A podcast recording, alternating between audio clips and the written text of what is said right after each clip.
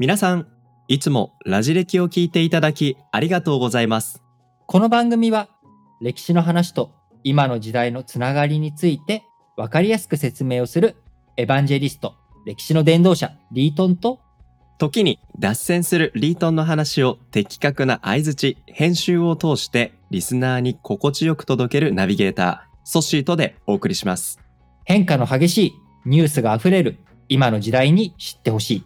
そんな思わずシェアしたくなるラジ歴をどうぞお楽しみください。先週、え2回にわたってうん池田隼人と佐藤栄作の話をしてきました。はい、しましたね。してきました。で、高度経済成長期真っ只中の、まあ、真っ只中。真っ只中じゃないんでしたっけ？まあ、まあただただ合ってますもう戦後の経済をこうね、どういうふうにしていくのか。で、朝鮮戦争、1950年朝鮮戦争が起きて、特需が起きた後の日本。そして、そ1956年にはもはや戦後ではないというような状態になって、さらにそこからブーストかけていったっていうのが、池田隼人のう。うん。所得倍増計画計画。ありましたね。ねえそうですね。いいね年収そう1000万が2000万、年収500万が1000万。いやーなんか今の時代でもそういう、やっぱ、うあのー号令がかかったら、受けると思うんだけどな。やってほしいなだから。え誰か、あの、うんこの前のそ自民党の総裁選でも掲げてた人いたよ。あれ令和の所得倍増計画。おいやーじゃあそれは池田隼人に習ってっていうのかもしれないんですけども。表現はね、そしてもう一人が佐藤栄作ですよね。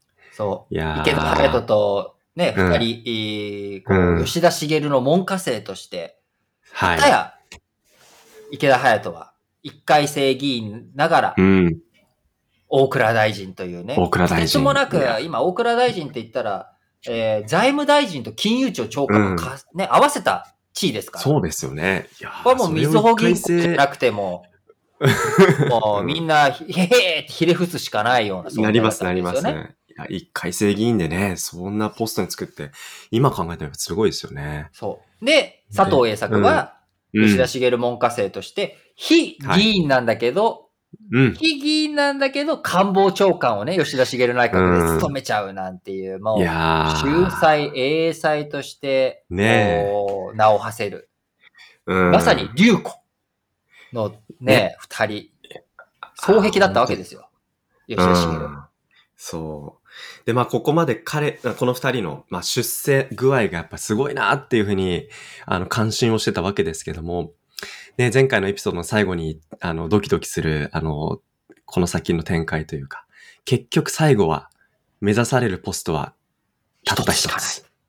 やっぱねうん、頂点を目指すってなっていくと、山頂には同時に二人は立てないわけよ。うん。最近僕またあの、ガクって漫画をね、もう一回読み直してるんだけど、これ、あの山の遭難とかをレスキューする話が多いんだけど、はい。やっぱりその山頂に無理に登っていくっていうところにね、滑落して怪我したりとか事故に遭ったり、あ遭難したりというのがある中、まあ、この二人はもう順調に山頂に登ってったわけ。ーそうでしたね。で、そこのいよいよじゃあ山のトップに立つっていう時に、うん。佐藤栄作が池田隼人を応援して、はい。その結果池田隼人が頂点に立ち、次は佐藤くん君の番だと。うん。僕はね、やって自分の政策ができたら、次は君に譲ろうというような、はいうんまあこういった姿勢を見せていたんだけれども、やっぱりはい権力の座というのは、うん。これは非常にね、やっ。ぱりなんでしょ魔物が潜んでるのう、潜んでいるんかもしれだよないで。すね。ああ。で、そこで池田隼人やっぱり参戦すると。に2戦だけじゃなくて3期目もやいりたいやっていうことを言って、佐藤栄作が、うんいやいや、それは話が違うだろうと。ー。次は俺の番だろうと。でも、諸般の事情でねと、佐藤君。はい。僕がはいやらなきゃいけないんだと。君も僕を応援してくれと。言われたけど、佐藤栄作は、ふざけるなと。もう俺は戦う、お前と総裁選挙、戦うっていう状態に、こう、ぶつかっていく。で、そこで田中角栄がね、おまあ、弟弟子だよ。これは吉田茂門下生の流れでもある田中角栄が、あのー佐藤栄作にね、佐藤栄作派だから、でもちょっと待ってくださいと。兄弟喧嘩をしてる場合じゃないので、そこでね、田中角栄はが、大磯に行ってきます。大磯？大磯って何があるんですか？プールがあるよ。あ、ププール。プリンス全然繋がらないんですけど。大磯プリンスホテルのおがあるんだけど、まあそれは置いといて、大磯にはい。は吉田茂の家があった。おー、ボスの家がそこにあったわけですね。で、まあもう当時はね、吉田茂は引退して長老っていうポジションだけど、それでも、まあ、あの、みんなから老子って言われて、うんもう師匠、師匠と言われてた人物なわけ。で、うん。あのー佐藤栄作にね、田中角栄がはい待ってくださいと。老子に仲介をしてもらいますので、まだ出馬表明、喧嘩を始めるはい。のはやめてくださいと言って、うんバーっと大磯まで田中角栄が行って、急いで。はい。まあやっぱそれなりの大磯距離あるじゃん。まあ、のありますよね箱根の手前？まあ、うん神奈川県かな？大磯は一応。うん。まあでも、まあ、結構、京浜、京浜東北線乗っても東京から結構な距離あるなっていうのが、大磯まで行かない行かい。ない行かないから。うん。行かない行かないでしたっけ？お京浜大船、大船まで。京浜東北線は。大船 まで。あれ、お行ったような気がしたけど。東海道線でもまあ結構それなりの距離。東海道線か。まあ東距離が海道線で行け結構ある。そう、うんそれなりにやっぱり遠いから、あるある平塚とかからまだね、先だし、茅ヶ崎、平塚よりうもねん、先だけど、その大磯に、結構ありますな。うんで、吉田茂が分かったと。うんじゃあ、池田くんに手紙を書くよと。で、手紙をさらさらっと書いたけど、池田隼人はなかなか返事を返してこない。なんと、師匠からの手紙を、何ですか？未読する、既読する、わかんない既読する。るだよね。まあ、それは既読す 既る。読するか。動いたするか。まあ、既読、まあ、既動いたする読はしたんじゃない？さすがに。でも、うんまあ、何言われるかっていうのはわかるよね。それは、劣化するんだとうん。次は佐藤君の番じゃないかと。いうことだけど、うんまあ、ようやくちょっと時間が経ってから、池田隼人から、吉田茂に、誠に愛すみませんが、無理ですと。これはね、はあ。私は参戦をやらなきゃいけないんですということで、うん佐藤栄作対池田隼人戦いうん。なるんだけど、結果は、池田隼人は自分は現職の総裁で、そして実績も上げている。そうですね。うん。こんな自分が、ね、僅差にもならずもう圧勝だと思ってたわけ。はい、はい、はい。ところが蓋を開けてみたら、えー当時出たのは池田隼人、佐藤栄作と、あともう一人出たのね。はい、3人。で、池田隼人がかろうじて過半数。おおすなわちなんと、2位、3位の合計票が、はい。ほとんどもう池田隼人に逼迫するっていうような情勢になったわけ。か。だから過半数はそれは予想してなかったんじゃなないかっですか。た。だから過うん半数を抑えることができたから決選投票には行かなかったし、そのまま池田隼人が勝ったんだけど、もしはい。過半数を取れてなかったら、うん。あと数票差だったはずなのね。うん。それで負けたら池田隼人とお佐藤栄作の決選投票になって、もしかしたらそこで佐藤栄作が逆転してたかもしれない。本当にうん僅差の勝利だったわけよ。いやー、痺れる戦いがそこにあったわけですね。だから佐藤栄作としても勝てないかもしれないけど、うん。でも、ここで自分が立たないと、もう池田隼人の、もう下に押さえつけられるだけに自分がなってしまうっていうこともあるから、果敢に挑戦して、結果が僅差っていうことになったから、うん、なるほど。これは佐藤栄作としても非常に自分のプレゼンスを、おし、大事ですよね見たかこの野郎っていう、うん勢力図をしっかりと示したっていう意義がありますね。そうそうそう。これ非常に大切なことなんだよね。今、うん僕らの収録は、あのー自民党総裁選前に、えー収録をしているので、えーはい今度の9月29日も、これの配信は10月10日だから、はいあのーもう結果が出てどうなってるかっていうのは分かっているところだけれども、やっぱり出ること、出て勝負をかけるっていうこと自体にもやっぱり意味があるっていうことをね、はい。非常に強うん。くえー伝えていきたいなと思うんだけど、だから、これで、そのうん。自分が確固たる地位、確固たる勢力を持ってるんだって、うん。見たか池田隼人って佐藤栄作がやった結果、うん。まあ、佐藤栄作、それでね、総理大臣になることになったわけですよ。あれ？さっき勝ったのって、さっきの総裁選で勝ったのはうん池田隼人じゃなかったですか、そうだ。よ。池田隼人が勝った。あれ？でも今、リートン、佐藤栄作が晴れて総理大臣になったって、そう。なぜなういうこ、とですか？池田隼人、その後、すぐ、1964年の7月に総裁選挙があったんだけれども、うん。癌が見つかるんです。なんと。で、1964年と言ったら、前の、前のオリンピック、東京オリンピックね。1964年のオリンピックということで、池田隼人、うん。オリンピックが終わった後に、うん。自分は引退しますと。病気がひどい。ね、そのね、うんせっかくみんながわーって盛り上がってるところに、自分の病気のことで、あのーね、冷めさせちゃいけないということで、うんオリンピックが終わったタイミングを狙って、えーうん自分はもう病気なのでやめます。いやー、そんな人生を彼は迎えていたんですね。そう、池田隼人は。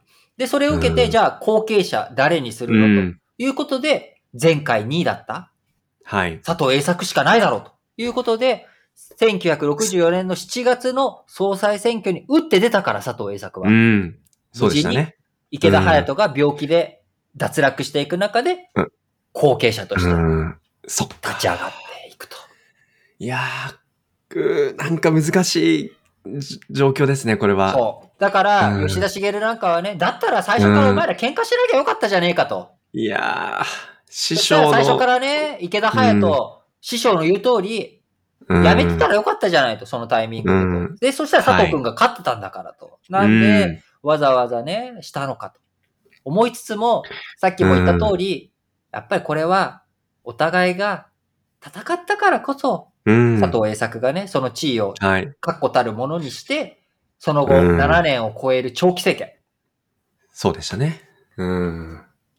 自分のね、親戚の、あのーおはい兄ちゃんの孫である、はいあのー安倍ちゃんに、えーにね、去年、えー抜かされるまで、えー佐藤栄作が、あー戦後最長のおー総理大臣ということをやってったわけなんだけれども、まあ、この二人、えーついにね、えー吉田茂門下生として、どちらも池田隼人も、うん。えーそして、あのー佐藤栄作も、はい。二人とも総理大臣になることができたんだけれども、この二人の、まあ、弟弟子でもあたうる田中角栄、はい。さっきも、えー吉田茂にね、仲介の労を取りに行ったわけそうでしたね。なんだけれども、大井さんに、大井さんに言ってた。うん。その、田中角栄が、この二人を表して、うん。はい。面白いことを言ってるわけよ。お、あのー池田にははい。政策があった。しかし、こう、佐藤には政策はなかった。だから、こう、もう池田隼人の方が官僚官僚していて、佐藤栄作の方は、あの、うん人事とか、その辺をうまくやる人だと。でも、なるほど。そんな風に言われてる二人なんだけど、二二、人の俺の使い方、はい田中角栄のね、使い方っていうのは一緒だったんだよ。ほー。どういう使い方をしたか。はい。池田隼人は、田中角栄をうん。これ戦、これが戦後最年少の大蔵大臣だったかな田中角栄を大蔵大臣にした。なるほど。で、じ佐藤栄作は、田中角栄を幹事長にした。あら。今の二つのポストって、もともと池田隼人、佐藤栄作が務めていたポストじゃないですか。自分の得意なそう、ポスト。うん。だから、田中角栄が何かやろうとしても、結局自分の方が分かってるから、うんうんうん。あいつに、こう自分、あれ？え？池田さんこんなこと分かんないんですか？みたいな、こういう下からの圧力みたいなのを、こう自分のね、そっかそはい。テリトリーの中で回すっていうこと。なるほど。だから池田隼人にとってやっぱそれずっと大蔵大臣とか、おね、大蔵官僚としてそこが得意だったから、そこの部分に田中角栄、ポジションとしてはすごく高いし、えそうですね。ね、最年少みたい、すごいすごいって感じになるけど、言うなれば池田隼人の懐の中で、こう、変われていた。で、うん佐藤栄作も、佐藤栄作はね、自分大蔵大臣のところなんか知らないから、もし田中角栄大蔵大臣にしてたら、これはは、なんか田中角栄に好き勝手やられる可能性い。があそうるですから、ね。幹事長自分のうん。得意なところに。はいはいはい。なるほどな。二人とも自分の蚊帳の中に角栄を収めたっていうような感じですかね。だから、まあ、田中角栄からすると、それだけうん二人は俺の実力を買ってたんだぜっていう、二人ともにね、それだけうんうんうんちゃんと見られてたんだぜ。で、俺はどっちでも成果残したけどねっていう、かっまあなんこいいなか、そういうのが出てくるけど、なんかこう、池田隼人と佐藤栄作の違いが、うんなんか田中角栄を通して、違うんだけど、あ、一緒なんだなっていう。そのね、政策が得意な池田隼人、人事が得意はない。党の情勢とか、はその辺をうまく回す佐藤栄作。この二人の違い、でも、そのちゃんとコントロールするっていうところも含めて、違いと一緒がこう如実に見えてくるのが、なんかこの田中角栄の扱い方っていうので、なんかすごい面白いなという二人だったわけです。流れとか、その各絵に脈々と流れる吉田からの、なんていうんですかね、うん、感じますよね。な。なんか言葉が出ないですけど、すごいな、今の話は。ねまあ、語彙力が足りないのは僕らの課題だけれども、あの、まさに、池田隼人と佐藤栄作、この二人の、うん、生き様というか、やってを3回にわたってお伝えしました。あ次はね、ちょっと軽い話題、なんか自民党総裁選にかこつけてちょっと重たい話、うん、なんか堅苦しい話になっちゃったので、次回は、はい、えー、ちょっと簡単な軽いお話ということで、ちょっとお腹がすくような、担々麺の話をしたいなと思います。はい、いいですね。楽しみにしててください。ということで、お相手はリートンと、ソッシーでした。こんにちは。ソッシーです。皆さん、日々のニュースって理解できていますか？政治や経済、国際関係に社会問題、さらに用語の意味や背景まで踏み込んでいくと、そりゃあ簡単に理解できないですよね。そんな自信がないなっていう方に、ラジ歴による新聞解説ながら劇ってポッドキャスト番組があるんです。これはリートンがその日の新聞から主要話題をピックアップ。歴史背景やニュースの視点をラジ歴風に毎朝喋っています。新聞を読みたいけど、なかなか時間がないな、詳しい解説が欲しいなっていう方はぜひ、各種ポッドキャストプラットフォームや Spotify などで、ラ、ジ、レ、キ、新聞解説で検索してチェックしてみてくださいね。